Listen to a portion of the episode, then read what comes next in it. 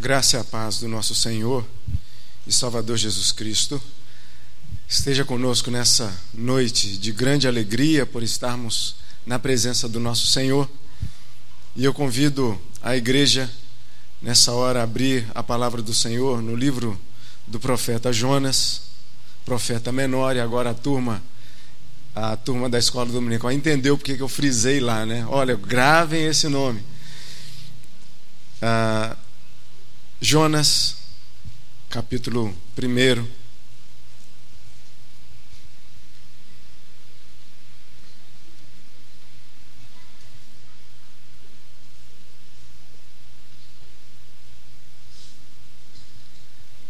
Dizer também que a minha voz eu trago na semana que vem de novo, que eu deixei ela descansando em casa um pouco. É, Reverendo Gabriel já fez a oração por iluminação do Santo Espírito das crianças juntamente conosco. Então, por isso a gente parte direto para a leitura da palavra do Senhor. E a gente vai ler até o versículo de número 16, Jonas, capítulo 1, de 1 a 16. E os irmãos vão me ajudar nessa leitura, eu lendo os versículos ímpares e a igreja os versículos pares. Leiamos a palavra do Senhor. Veio a palavra do Senhor a Jonas, filho de Amitai, dizendo: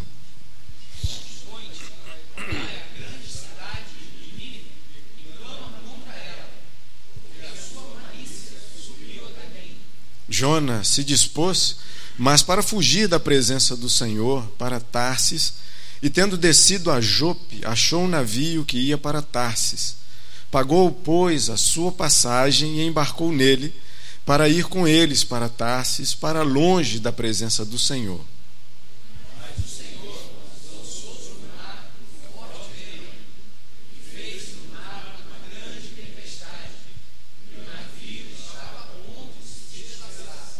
Então os marinheiros, cheios de medo, clamavam cada um ao seu Deus e lançavam ao mar a carga que estava no navio para o aliviarem do peso dela. Jonas, porém, havia descido ao porão e se deitado, e dormia profundamente.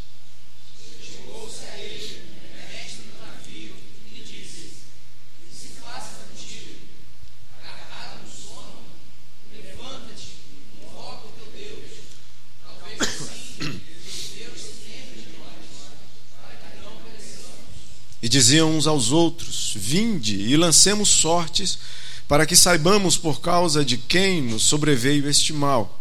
E lançaram sortes, e a sorte caiu sobre Jonas.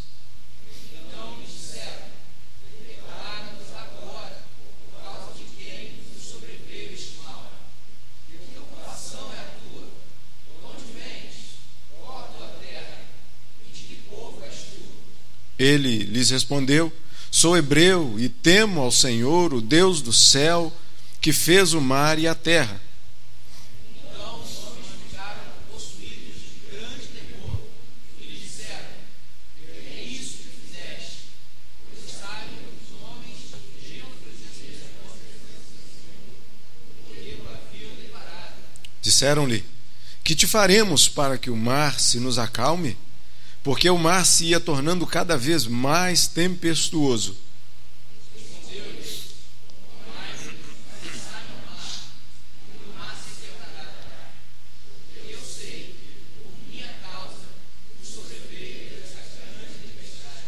Entretanto, os homens remavam, esforçando-se por alcançar a terra, mas não podiam, porquanto o mar se ia tornando cada vez mais tempestuoso contra eles.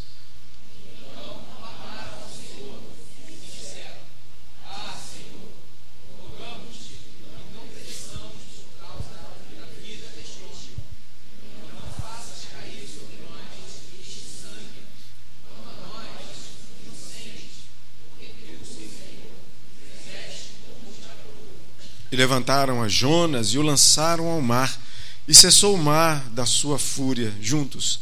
Temeram, pois, estes homens em extremo ao Senhor, e ofereceram sacrifícios ao Senhor, e fizeram votos. Pergunta para qualquer criança, né? E talvez esse seja um livro dos mais conhecidos dela, notadamente ali na parte de Jonas ser engolido por um grande peixe, né? Que foi transformado numa baleia. Talvez aí é, pelo imaginário popular, né? Mas enfim, ah, as crianças são muito fixadas na história de Jonas. E a gente pegou aqui um prólogo, um iníciozinho dessa história em que a gente vai falar de confissões, confissões de Jonas. E já compartilhamos esse texto de forma mais breve no culto de quinta-feira, num desses cultos passados. Uh, mas hoje nós vamos mergulhar um pouco mais junto com Jonas, junto com a igreja, nesse belíssimo livro do profeta Jonas, que tem muito a dizer para a gente, e a gente justamente vai falar nessa parte sobre confissões. E logo a dizer de início, dizer que confissões talvez seja uma das coisas mais difíceis para serem feitas. Ah, talvez você se lembre ainda do seu tempo de criança, em que talvez você tenha sido pego em alguma situação em que, porventura, você teria que declarar para sua mãe, para o seu pai, para quem cuidava de você, alguma coisa que de repente você tivesse feito. E ali então, muito provavelmente era bem difícil você declarar se a coisa ainda fosse ruim. Não é coisa boa, não, você se apresenta logo, né? Mas para coisa ruim, não, você tenta esconder o máximo que você puder. Mas não dá para esconder. Notadamente quando nós falamos da presença do Senhor, para onde nos ausentaremos da tua presença, Senhor? Não há como fugir. E a gente percebe que há três, pelo menos três formas de fugir da presença do Senhor. Bill Arnold e Brian Bayer, eles falam disso num livro que trata do, do Antigo Testamento, aprofundando os estudos no Antigo Testamento. E eles justamente falam disso, que há pelo menos três formas de você se ausentar da presença do Senhor. A primeira delas é para. É, é, um, da forma que vocês tentam fugir da presença, que nós tentamos fugir da presença do Senhor, é para que nós não nos sintamos culpados pela forma como nós nos conduzimos. Então, esse é um subterfúgio para você se ausentar da presença do Senhor. Se por acaso você tem vergonha de alguma coisa que você está cometendo, ou tem cometido, ou cometeu, pode ter ficado no passado, é um, uma das maneiras de você não querer estar na presença do Senhor, porque você vai ser cobrado disso. Talvez você vai receber um puxão de orelha por isso, e ninguém gosta de receber puxão de orelha.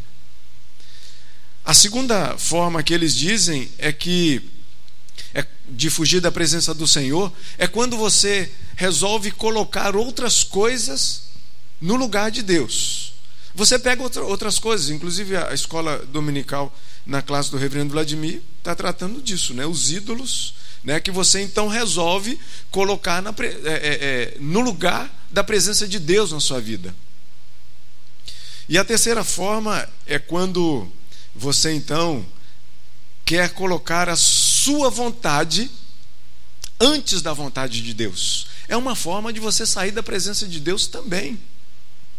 E a gente percebe isso muito claramente na vida de Jonas, quando é atribuído para ele uma ordem de Deus, e ele então procura fugir da presença de Deus.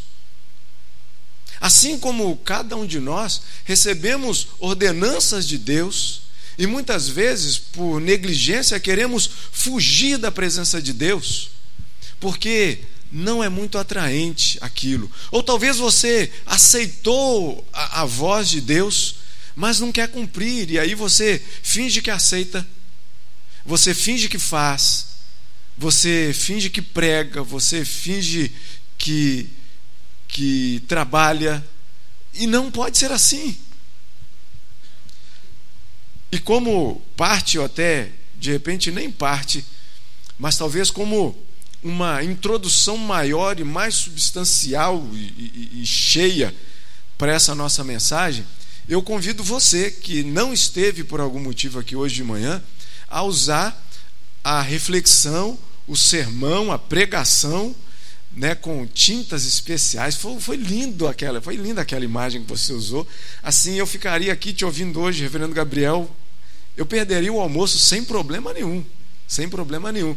Eu convido você então, tanto você que está aqui nessa noite, que não teve oportunidade de ouvir, então aqueles que estiveram de manhã já, já tem isso aí gravado no coração, fica mais fácil, né? Ou então você que está ouvindo essa mensagem, que você Antes de ouvir, você começou a ouvir essa mensagem, para, dá um, dá um break e escuta a mensagem primeiro, do domingo hoje de manhã. E aí depois você escuta essa. Né? Fica aqui a dica, uma dica que é maravilhosa para você. Porque justamente fala desse viés profético que nós vamos ver aqui no livro de Jonas hoje. E a gente vai até onde a voz der, onde o Senhor permitir que minha voz vá mas pretendo chegar no final sem muitas delongas. A primeira coisa que nós vamos comentar, entendendo um pouquinho do texto, é que os textos proféticos eles estão é, é, colocados de uma forma ah, ah, aqui nós entendemos a palavra, entendamos a palavra do Senhor de uma forma que a gente traga essa palavra para a nossa vida, como aqueles que ouviram as profecias no seu tempo a tomaram para si como uma forma prática da sua vida. Era para aqueles homens lá do passado, mas também que, pela maravilhosa dispensação de Deus, essa palavra nos chega hoje também como palavra do Senhor, do homem, de Jonas, desobediente ali num primeiro momento, fazendo a obra do Senhor meio que relaxadamente. Mas é que eu digo para você, e aqui eu já preguei uma, uma, um sermão aqui num passado aí dizendo que no meio do caos há esperança. E hoje eu digo para vocês também que no meio das, da desobediência, o Senhor faz a sua vez, a sua voz valer e ter valia. E a gente percebe aqui que, logo para que a gente não descarte Jonas da Bíblia, mas como um livro inspirado de Deus, a gente tem logo aqui no início que é característica de uma voz profética. Veio a palavra do Senhor a Jonas. Isso já dá toda a chancela do mundo para você pegar esse livro e ler e reler e tirar ensinamentos belíssimos daqui. Porque quando o Senhor dizia essa palavra para um servo seu, a palavra tinha todo o valor e toda a garantia de ser palavra de Deus. E digo para vocês que, como foi dito hoje de manhã, tudo que nós tínhamos de profecia vindo dessa forma, veio a palavra do Senhor a, já está fechado. E aí, mais detalhes, mais aprofundados, escutem a mensagem de hoje de manhã. Mas então, essa característica, veio a palavra do Senhor, é claramente um chamado profético. E fala, e nos apresenta Jonas, filho de Amitai. E se você quiser saber um pouquinho mais sobre isso, vai na segunda carta, uh, no segundo livro de Reis, e você vai encontrar lá dizendo que ele é de uma determinada cidade, um pouquinho acima de Jerusalém.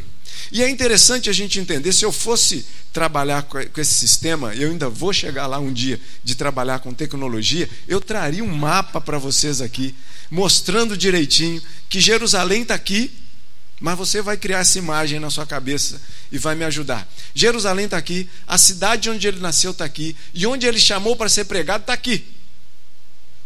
Nínive. Veio a palavra do Senhor a Jonas, filho de Amitai, dizendo: Dispõe-te, vai à grande cidade de Nínive e clama contra ela. O chamado do Senhor para Jonas. E aí você pensa assim, mas por que, que Jonas então resolve ir para outro lugar? E você percebeu na nossa leitura bíblica que Jonas então, ao invés de sair aqui da cidade onde ele, ele nasceu e ir para Nínive, ele desce um pouquinho até a cidade de Jope para pegar o um navio para ir para Tarsis. E aí a gente tem duas soluções. Podia ser Tarsis, o, o, o a cidade de, de Tarso, na Ásia Menor, como poderia ser um, um, um Tarsi, uma cidade lá na Espanha. Passando ali pelo Mediterrâneo, você sair do, do, do início do Mediterrâneo, cruzar todo o Mediterrâneo para fugir. Enquanto isso, Nínive está aqui. Estão construindo essa imagem mental aí? Então é de um lado e do outro. Jonas, literalmente, foge da presença do Senhor, num sentido diametralmente oposto à ordem de Deus. É desobediência pura. Não é aquela desobediência que passa na tangente, tipo aqueles dois servos que o Senhor manda ir trabalhar na vinha. Um responde dizendo vou e não vai e o outro dizendo não vou e depois arrependido vai. Não é esse tipo de desobediência passando pela tangente, não. É outro sentido, é outra direção. É uma desobediência claríssima de Jonas. Mas onde a gente vê desobediência, Deus pode suscitar coisa boa. Porque a palavra boa do Senhor não depende de nós. Um bando, talvez, de desobedientes que somos mas que não devemos ser assim. A gente tem exemplo claro do que a desobediência ao mandado de Deus acarreta na vida de um homem. Que confusão terrível que dá. E a gente percebe que Jonas, tendo ido a Tarsis para o lado de cá, ou Tartesso para o lado lá da Espanha, o fato é que ele sai da presença de Deus. Olha a ordem de Deus. Jonas, versículo 3. Jonas se dispôs, coisa boa, né? Mas para fugir da presença do Senhor, para Tarsis. E tendo descido a Jope, achou um navio que era para Tarsis, pagou sua passagem e embarcou nesse navio. Ou seja, teve disposição no coração de Jonas para fazer alguma coisa, para desobedecer a Deus. Mas no meio da desobediência, Deus faz da forma como Ele quer. Não depende de nós, a palavra de Deus, chegar aonde quiser fazer que essa palavra chegue. Não depende. Depende justamente da ordem de Deus. E a gente começa aqui, passando um pouquinho mais à frente, irmãos, versículo 9. E a gente vai começar a falar dessas confissões de Jonas. No versículo 9, o que parece ser uma primeira confissão dele, não era. No versículo de número 9, a gente lê. No versículo 8, só para contextualizar, a gente sabe que o navio estava sendo jogado para um lado e para o outro por causa da tempestade, e o navio estava a a, a ponto de se partir inteiro. E os homens ali no versículo 5, você pode ler também que os marinheiros, eles cada um buscavam ao seu Deus buscavam ao seu Deus para que parasse aquela tempestade. E Jonas, ele tinha descido para o porão do navio para dormir, para tirar um cochilo. Talvez aquele balanço que é um pouquinho menor lá embaixo, né? A física explica isso aí, né? O balanço ali, estou errado, presbítero Sérgio. O balanço lá embaixo é menor do que quem está lá em cima, não é isso? Então ele desce para tirar um cochilo. E chega lá o mestre do navio, acorda ele e fala: Mas o que, que, é isso que você está fazendo? Pegado no sono? Vai lá, clama seu Deus, talvez ele escute você. Enquanto isso, os marinheiros, cada um buscava pelo seu Deus. Sabe-se lá que rol de deuses que, ele, que eles tinham, mas eles buscavam o seu Deus. Lógico que não ia encontrar, não ia acalmar mais nenhum. Porque quem é o Deus que acalma o mar? Senão só um, aquele que criou.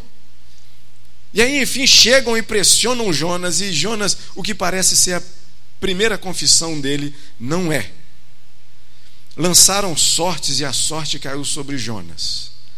Então, versículo 8: lhe disseram: Declara-nos agora por causa de quem nos sobreveio este mal. Que ocupação é a tua? De onde vens? Qual é a tua terra? De que povo tu és? Colocaram Jonas pressionado ali, o navio está balançando.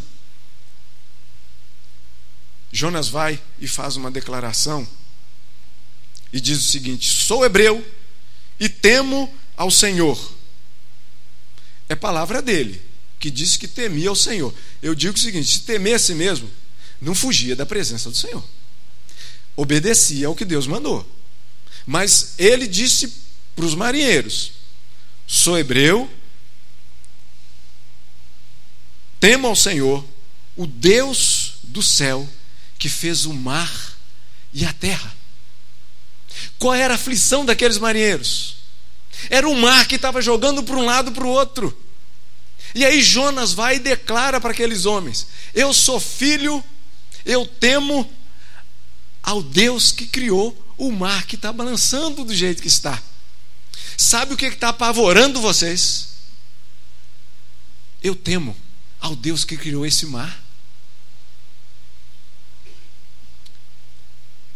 Quando ele fala da sua origem hebreu, fala da sua filiação divino, Deus do céu que fez o mar e a terra, ele diz que uma confissão dele foi dizer que temia a esse Deus que fez o mar.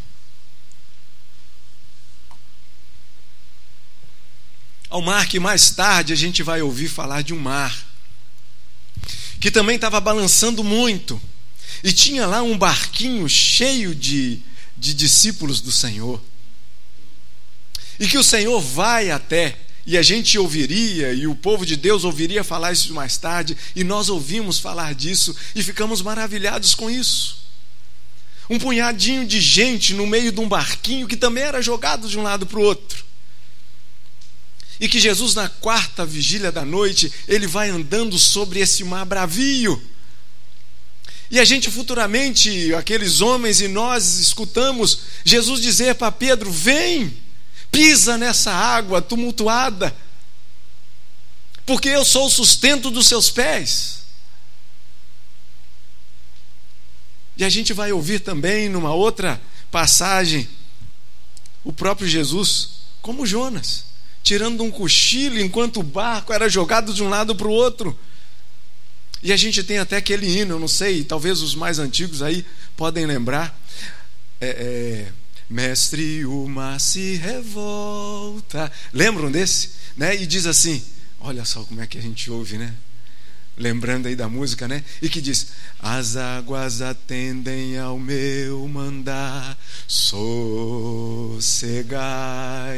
seja o encapelado mar, a ira dos homens, o gênio do mal, tais águas não podem tragar, que vem da mensagem do céu e mar pois todos ouvem ao meu mandar.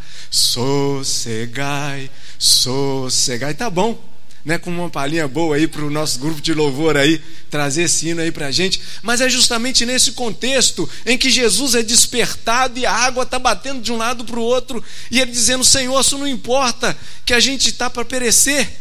E o Senhor vai e fala para o vento e para o mar: acalma, sossega e automaticamente torna-se um mar de almirante, sossegado, tranquilo, porque no meio do caos a palavra do Senhor tem vez, a palavra do Senhor tem voz, a palavra do Senhor tem força, e que faz com que Jonas, nesse mar bravio, ele diga: Eu temo ao Senhor que fez o mar e a terra. Eu digo para vocês, irmãos, eu posso temer, ou melhor, temer o presidente. Os presidentes dos países a gente pode temer. Mas a gente tem que temer de verdade diante do nosso Deus, que fez o mar e a terra. Diante do nosso Deus que construiu, que fez você, que teceu você no ventre da sua mãe, de uma forma totalmente maravilhosa, que não tem palavras para descrever a beleza disso tudo. Deus que nos que faz da junção do espermatozoide com o óvulo fazer ali começar um coração pulsante, daqui a pouco vai tomando forma, né, Pete?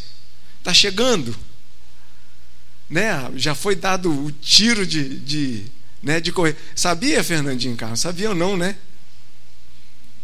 Mas fique sabendo, tá vindo uma criança novinha aí pra gente. E eu já fiz as contas, é dezembro, né? Olha só, o Alan, me aí. 15 de dezembro, fica a dica aí. Mas percebem? como as coisas são. O Senhor que cria cada um de nós, que criou Jonas. Jonas vai, numa confissão dele, ele acaba pregando para aqueles homens, pregando para aqueles homens daquele barco, talvez sem saber, porque na verdade o destino de pregação de Jonas seria a cidade de Nínive, mas ele estava querendo fugir da presença do Senhor como se pudesse fazer isso. Mas não há como nos ausentarmos da presença do Senhor, porque os olhos do Senhor estão em todos os lugares, contemplando os maus e os bons, contemplando as nossas obediências e as nossas desobediências. E quando fala de temer ao Senhor, muitos pensam que temer, e pegam esse termo, temer, né? E acham que a gente deve ter medo. Mas a palavra de Deus vai dizer que quando nós tememos a Deus, é diferente.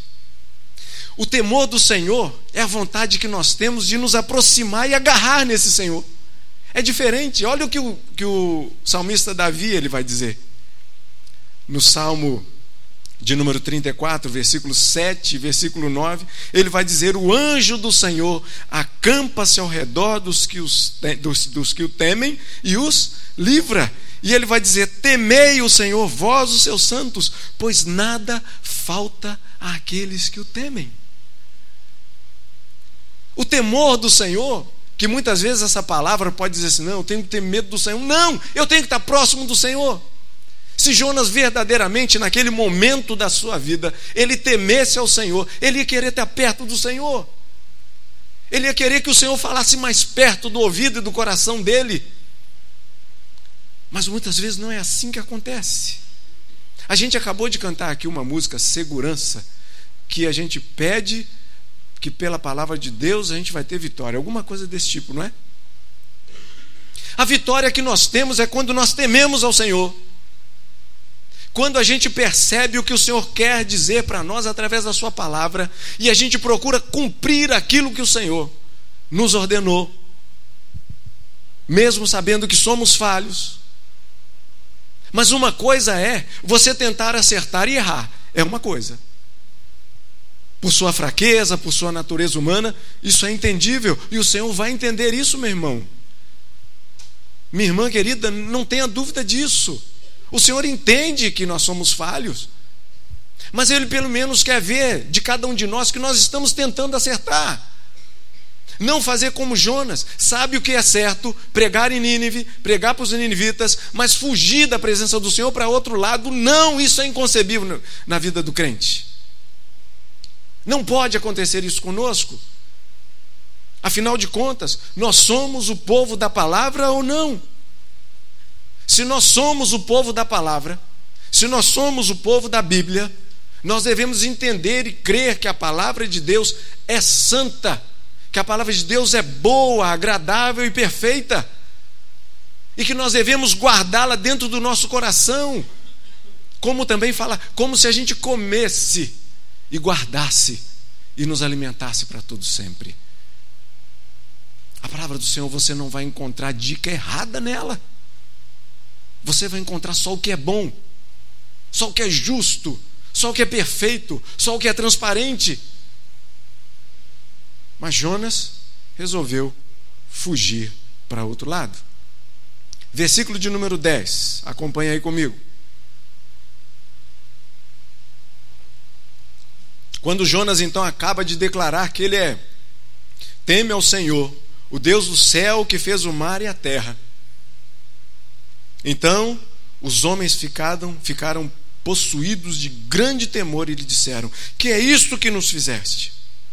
pois sabiam os homens que ele fugia da presença do Senhor. Perceberam que essa foi a primeira confissão que Jonas, na verdade, tinha, tinha feito?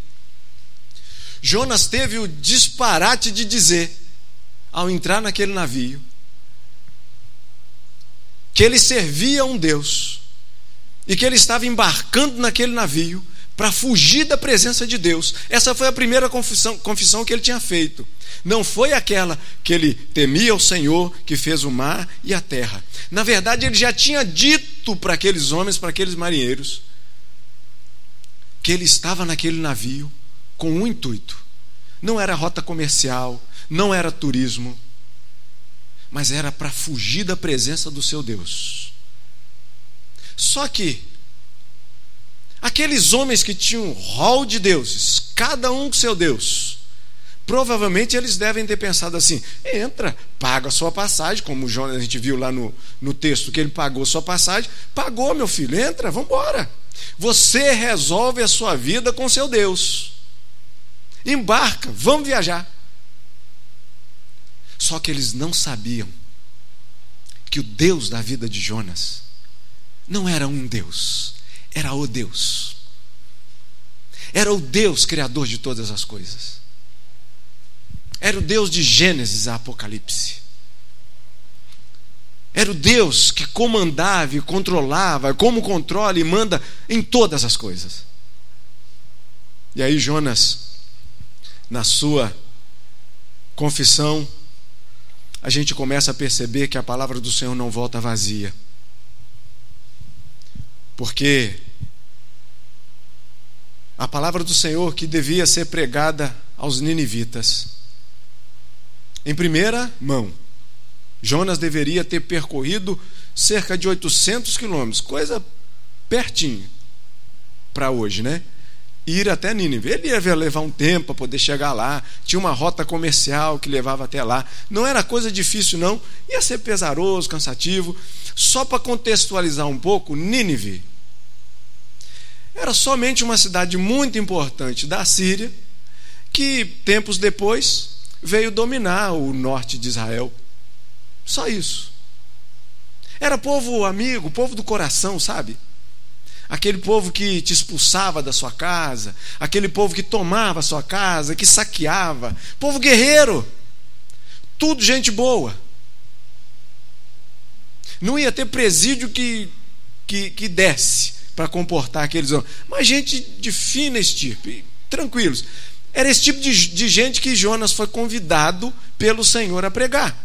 Agora, se você ainda prestou atenção lá no início do texto onde nós lemos, que o Senhor fala para Jonas assim: Jonas, vai lá e prega contra a cidade de Nínive. Sabe aquele negócio de dar a faca quente para partir uma manteiga? Era isso. Jonas não foi pedido a ele que ele fosse para lá, abrir o peito e dizer que Deus era maravilhoso, não. Jonas era para chegar lá e falar assim: olha, vocês estão no erro. Vocês estão no caminho errado. Os deuses que vocês estão cultuando não valem de nada. E quem mandou falar isso foi o Deus Todo-Poderoso, Criador do céu e da terra, Criador do céu, do mar, de tudo, das árvores, de vocês, inclusive. Mas Jonas conhecia o coração de Deus. E uma das coisas que motivou essa partida dele, talvez não tenha sido nem medo. Foi porque Jonas queria o mal daquele povo.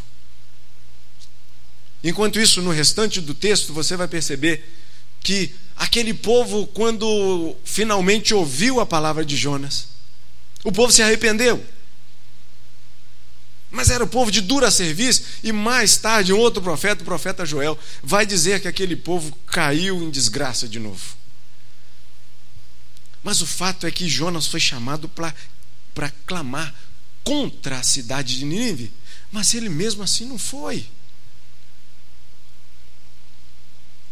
Mas a palavra do Senhor, Deus não volta vazia, Isaías já fala isso. Aqueles marujos, aqueles marinheiros, eles conheceram o poder de Deus. Tanto que no versículo de número 11, eles dizem o seguinte: Que te faremos para que o mar se nos acalme? E o relato diz porque o mar ia se tornando cada vez mais bravio. Que te faremos para que o mar se acalme? Quando nós fugimos da presença do Senhor, e a gente sabe que, e a gente vai sair daqui sabendo isso, que não há como fugir da presença do Senhor. A gente tem dois relatos, um no Antigo e um do Novo Testamento, que um pouco ilustra essa questão. Lembram-se de Gênesis? Criação do homem, queda do homem, Adão, Eva, jardim do paraíso, escutam Deus vindo caminhando no jardim. E eles procuram se esconder, como se pudessem. E Deus ainda usa de ironia. Por que é uma ironia? A perguntar assim: onde é que vocês estão? E eles respondem assim: ah, porque a gente estava nu, a gente ficou com vergonha, a gente se escondeu. Mas como é que vocês sabem que estavam nus? Por acaso vocês comeram da árvore que eu falei para vocês que não comessem? Desobediência. É uma desobediência maligna, má, e que nós somos herança dela. Mas há determinadas desobediências que são benéficas, e aí você vai entender. Quando o mundo diz para você para seguir por uma direção, desobedece o mundo. Desobedece a voz do mundo e vai fazer o que Deus quer. Mas não desobedeça o próprio Senhor. Porque você vai ouvir uma voz muito alta dizendo no seu ouvido o dia inteiro. Ao você sair daqui, você vai ouvir essa voz. Apesar de amanhã ser um feriado estrangulado, meio ponto facultativo, terça-feira, dia do trabalho, a semana fica mais curta, mas não é por causa disso da semana mais curta que você vai, que você vai ficar é, é, distante do que o mundo vai dizer para você. O mundo vai cochichar no seu ouvido, o mundo muitas vezes vai gritar no seu ouvido. Desobedeça esse mundo, meu irmão. Desobedeça esse mundo, minha irmã. Não faça o que o mundo dita para você fazer, faça o que Deus manda você fazer. O outro exemplo foi no Novo Testamento, em que o Senhor estava andando numa cidade e uma mulher estava cometida de uma grande desgraça na vida dela. Há muitos anos ela vinha sofrendo de uma hemorragia que não tinha jeito. Isso fazia com que ela se tornasse impura. Havia um cego na beira de uma estrada em que também era pedido, o mundo dizia para ele: silêncio, silêncio, porque você está incomodando o mestre. E ele desobedeceu essa voz do mundo e foi na direção de Jesus. E encontrou nele a salvação, encontrou nele a cura. Aquela mulher que sofria há anos daquela hemorragia, se fosse ouvir a voz do mundo, fica quieta no seu canto, porque você é impura. Se você tocar no Mestre, você vai ser apedrejada. E ela então toca na orla da roupa de Jesus. E Jesus então percebe que dela sai poder e dele sai poder e vira para a direção dela. E o texto diz que ela tremendo foi na direção do Senhor. Entende que temer a Deus é querer se aproximar dele? Temer ao Senhor é querer ficar perto da sua vontade, da sua ordenança. Jonas falava de boca que ele temia o Senhor, mas na verdade não, ele procurou fugir da presença do Senhor. Confesse muitas vezes isso, irmão, que você é pequeno, é frágil, é pecador. Paulo vai nos dizer que nós devemos nos examinar antes de tomar do pão e do cálice. Você vai ter a oportunidade de fazer isso, de confessar diante de Deus que realmente você é frágil, mas que Deus é forte e pode fazer com que você lance a sua mão no pão e no vinho e tome dele e participe da ceia.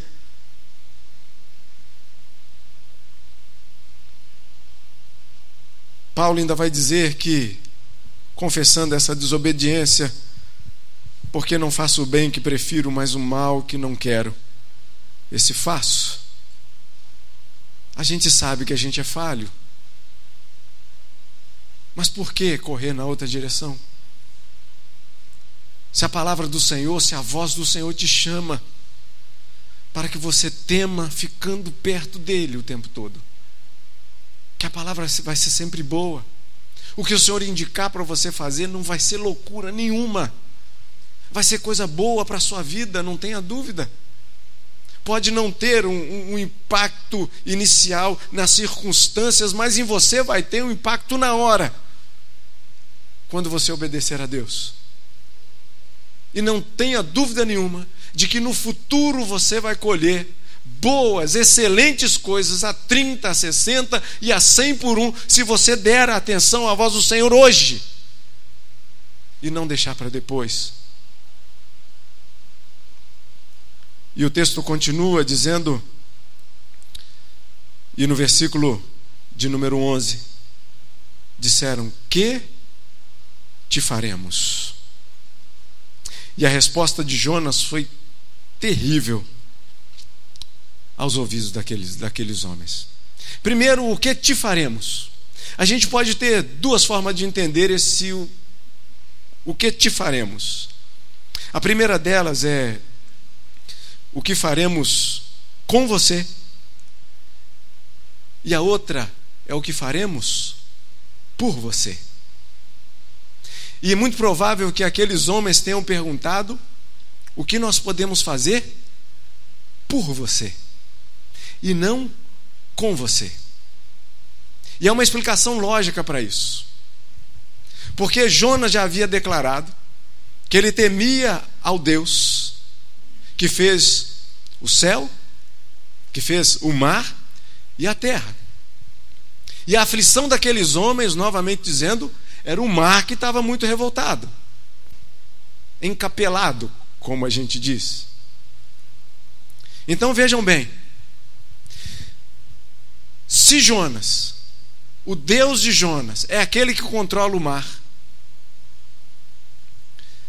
como que aqueles homens, como que aqueles marinheiros poderiam agradar a esse Deus?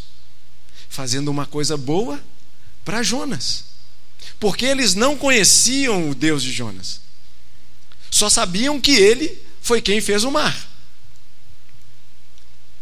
Então era muito fácil, muitas vezes você vai fazer uma associação com aquilo que muitas vezes as pessoas pensam que você fazendo alguma coisa de bom para o seu irmão, você está aumentando a graça de Deus na sua vida. Na verdade, é o oposto. A gente só faz bem para o irmão por causa da graça de Deus que já é sobre a nossa vida.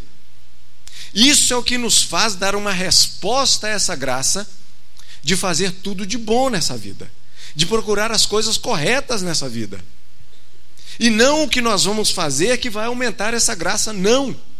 A graça é de graça, sem trocadilhos. A graça, ela já vem das mãos de Deus porque Ele quer e porque Ele te ama. Você não pode fazer nada para conquistar a graça que vem na sua direção porque Deus mandou e porque Ele quer. Mas aqueles homens não sabiam disso. E provavelmente disseram para Jonas: o que nós podemos fazer por você? Porque talvez se a gente agradar você, vem cá, a gente te serve, a gente desculpa pelas palavras. O, o, mestre do navio deve ter até dito: pô, desculpa eu ter ido lá te acordar, podia ter deixado você lá dormindo mais um pouquinho. Pô, desculpa, desculpa. Talvez eu tenha deixado o seu Deus mais enfurecido. Não! Os homens perguntaram: o que, que a gente pode fazer por você? E a resposta de Jonas talvez tenha entrado nos ouvidos daqueles homens, rasgando tudo. Porque Jonas disse para ele: me joga no mar. Mas como jogar entre aspas, o filho do homem no mar. O servo de Deus que controla o mar. Como dispensar, fazer dele como se fosse um alívio de carga. Tanto que o versículo seguinte começa com o quê? Qual a palavra? Versículo 13, pode dizer? Entretanto, porque Jonas deu a solução: me joga no mar e tudo isso está resolvido. E os homens disseram, e a palavra de Deus nos diz: entretanto, os homens remavam, esforçando-se para alcançar a terra, e não podia, porque o mar ia se tornando cada vez mais tempestuoso contra eles. A solução era simples: pega Jonas, joga como se fosse uma carga do navio para fora do navio, e o mar ia se acalmar. Mas aqueles homens, como iam fazer isso na vida de Jonas, se Jonas era o servo do Deus que controlava o mar? Então eles tentavam de todas as formas, rema, rema, rema, que a gente vai conseguir chegar em terra, mas não conseguiam. E então eles fazem uma declaração. E eles clamam ao Senhor e, dizem: Ah, Senhor! Ele coloca o Deus Todo-Poderoso no rol de deuses dele, deles. E diz: Ah, Senhor, versículo 14: Rogamos-te que não pereçamos por causa da vida deste homem, e não faças cair sobre nós este sangue quanto a nós, inocente, porque tu, Senhor, fizeste como te aprouve. E levantaram a Jonas e o lançaram ao mar, e cessou o mar da sua fúria. Lembram de quando o Senhor conta uma parábola de que um homem plantou uma vinha, arrendou essa vinha e depois pediu para os servos seus irem buscar os frutos que lhe cabiam. Mandou uns servos e chegando lá, mataram os servos, expulsaram os servos, bateram nos servos. Mandou uma segunda leva e fizeram o mesmo, expulsaram os servos de lá. Por fim, o Senhor Jesus conta que mandaram, que ele, que ele mandou o seu filho, que ele tanto amava. E quando chegou lá para pegar os frutos, os, aqueles que haviam arrendado aquela vinha, olharam para aquele filho do dono da vinha e falaram: aqui está a oportunidade. E mataram o filho tão querido do dono daquela vinha. E ali nos remete justamente ao que nós temos também em Jonas, de ter pego o Jonas e lançado ao mar, e ali o mar ter acabado a sua fúria. Assim como Cristo tendo morrido por nós, o pecado que nos separava de Deus, o que nos separava de Deus, acabou em Cristo. E pela morte do Filho, nós temos a reconciliação com Deus, onde as tempestades da nossa vida, elas vão se acalmar. Onde os perigos dessa vida, eles vão ter um jeito nas mãos de Deus. O que nós vamos fazer quando nós clamamos a Deus, aqueles homens, eles clamaram a Deus, clamaram ao Senhor e disseram: Ah, Senhor. Por mais que eles tenham inicialmente colocado Deus no rol de membros deles, a gente tem uma, uma colocação muito interessante de, de Lutero, onde ele vai dizer o seguinte: que cada um de nós temos a nossa razão e que a razão é incapaz de conceber o Deus na sua totalidade. Mas que ainda assim, cada um de nós, crentes e descrentes, nós temos uma centelha do divino dentro da nossa vida. É o sensus divinitatis, o senso do divino. Cada um de nós, crentes ou descrentes. Mas que somente o crente, pela instrumentalidade do Santo Espírito de Deus, vai entender Deus o que Ele é e quem Ele é. Só quem tem o chamado de Deus e o Espírito Santo de Deus na vida dele vai conseguir conceber quem é Deus e o que ele é.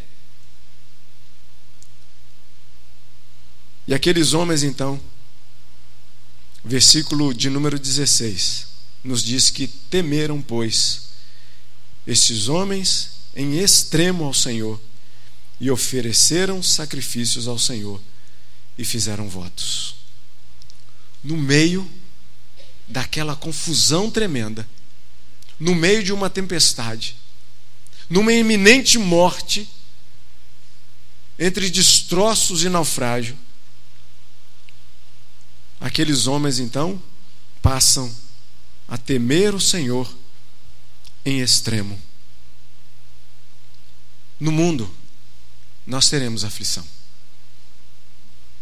Mas o Senhor diz para que nós tenhamos bom ânimo ânimo, é o que nós devemos ter ao sermos chamados para fazer a obra do Senhor. Ânimo é o que nós devemos ter quando nós somos convocados pelo Senhor e atender à voz dele. Ânimo nós devemos ter, porque ai daquele que fizer a obra do Senhor relaxadamente. Ânimo nós devemos ter por saber que a ordem do Senhor é a melhor para a nossa vida. Independentemente das circunstâncias nas quais nós somos chamados. Não fazer o que Jonas fez, num primeiro momento, é tarefa nossa. É o ensinamento que nós temos no início desse livro de Jonas. Jonas que fugiu da presença do Senhor e que mais tarde você vai ler o livro de Jonas, é pequenininho, são somente quatro capítulos, e você vai perceber que ele acabou sendo jogado lá na praia por um grande peixe e foi pregou para Nínive. E depois vocês sabem da história. Vocês podem ler e saber mais, mas o que eu queria deixar aqui nessa noite, meus irmãos, é que nós estejamos atento, atentos à ordenança do Senhor, atentos à ordem de Deus. A palavra do Senhor é o que nos diz o que fazer. Esteja com seu coração cheio de temor e tremor diante dessa palavra. Esteja com temor e tremor diante do Deus dessa palavra. Procure cumpri-la Procure ouvir a voz do Senhor e fazer o que o Senhor te ordena. Para que a sua vida não enfrente situações de calamidade, mas ao contrário, você possa encontrar a bonança nas ordenanças de Deus. Que Deus nos abençoe em o nome de Jesus. Amém.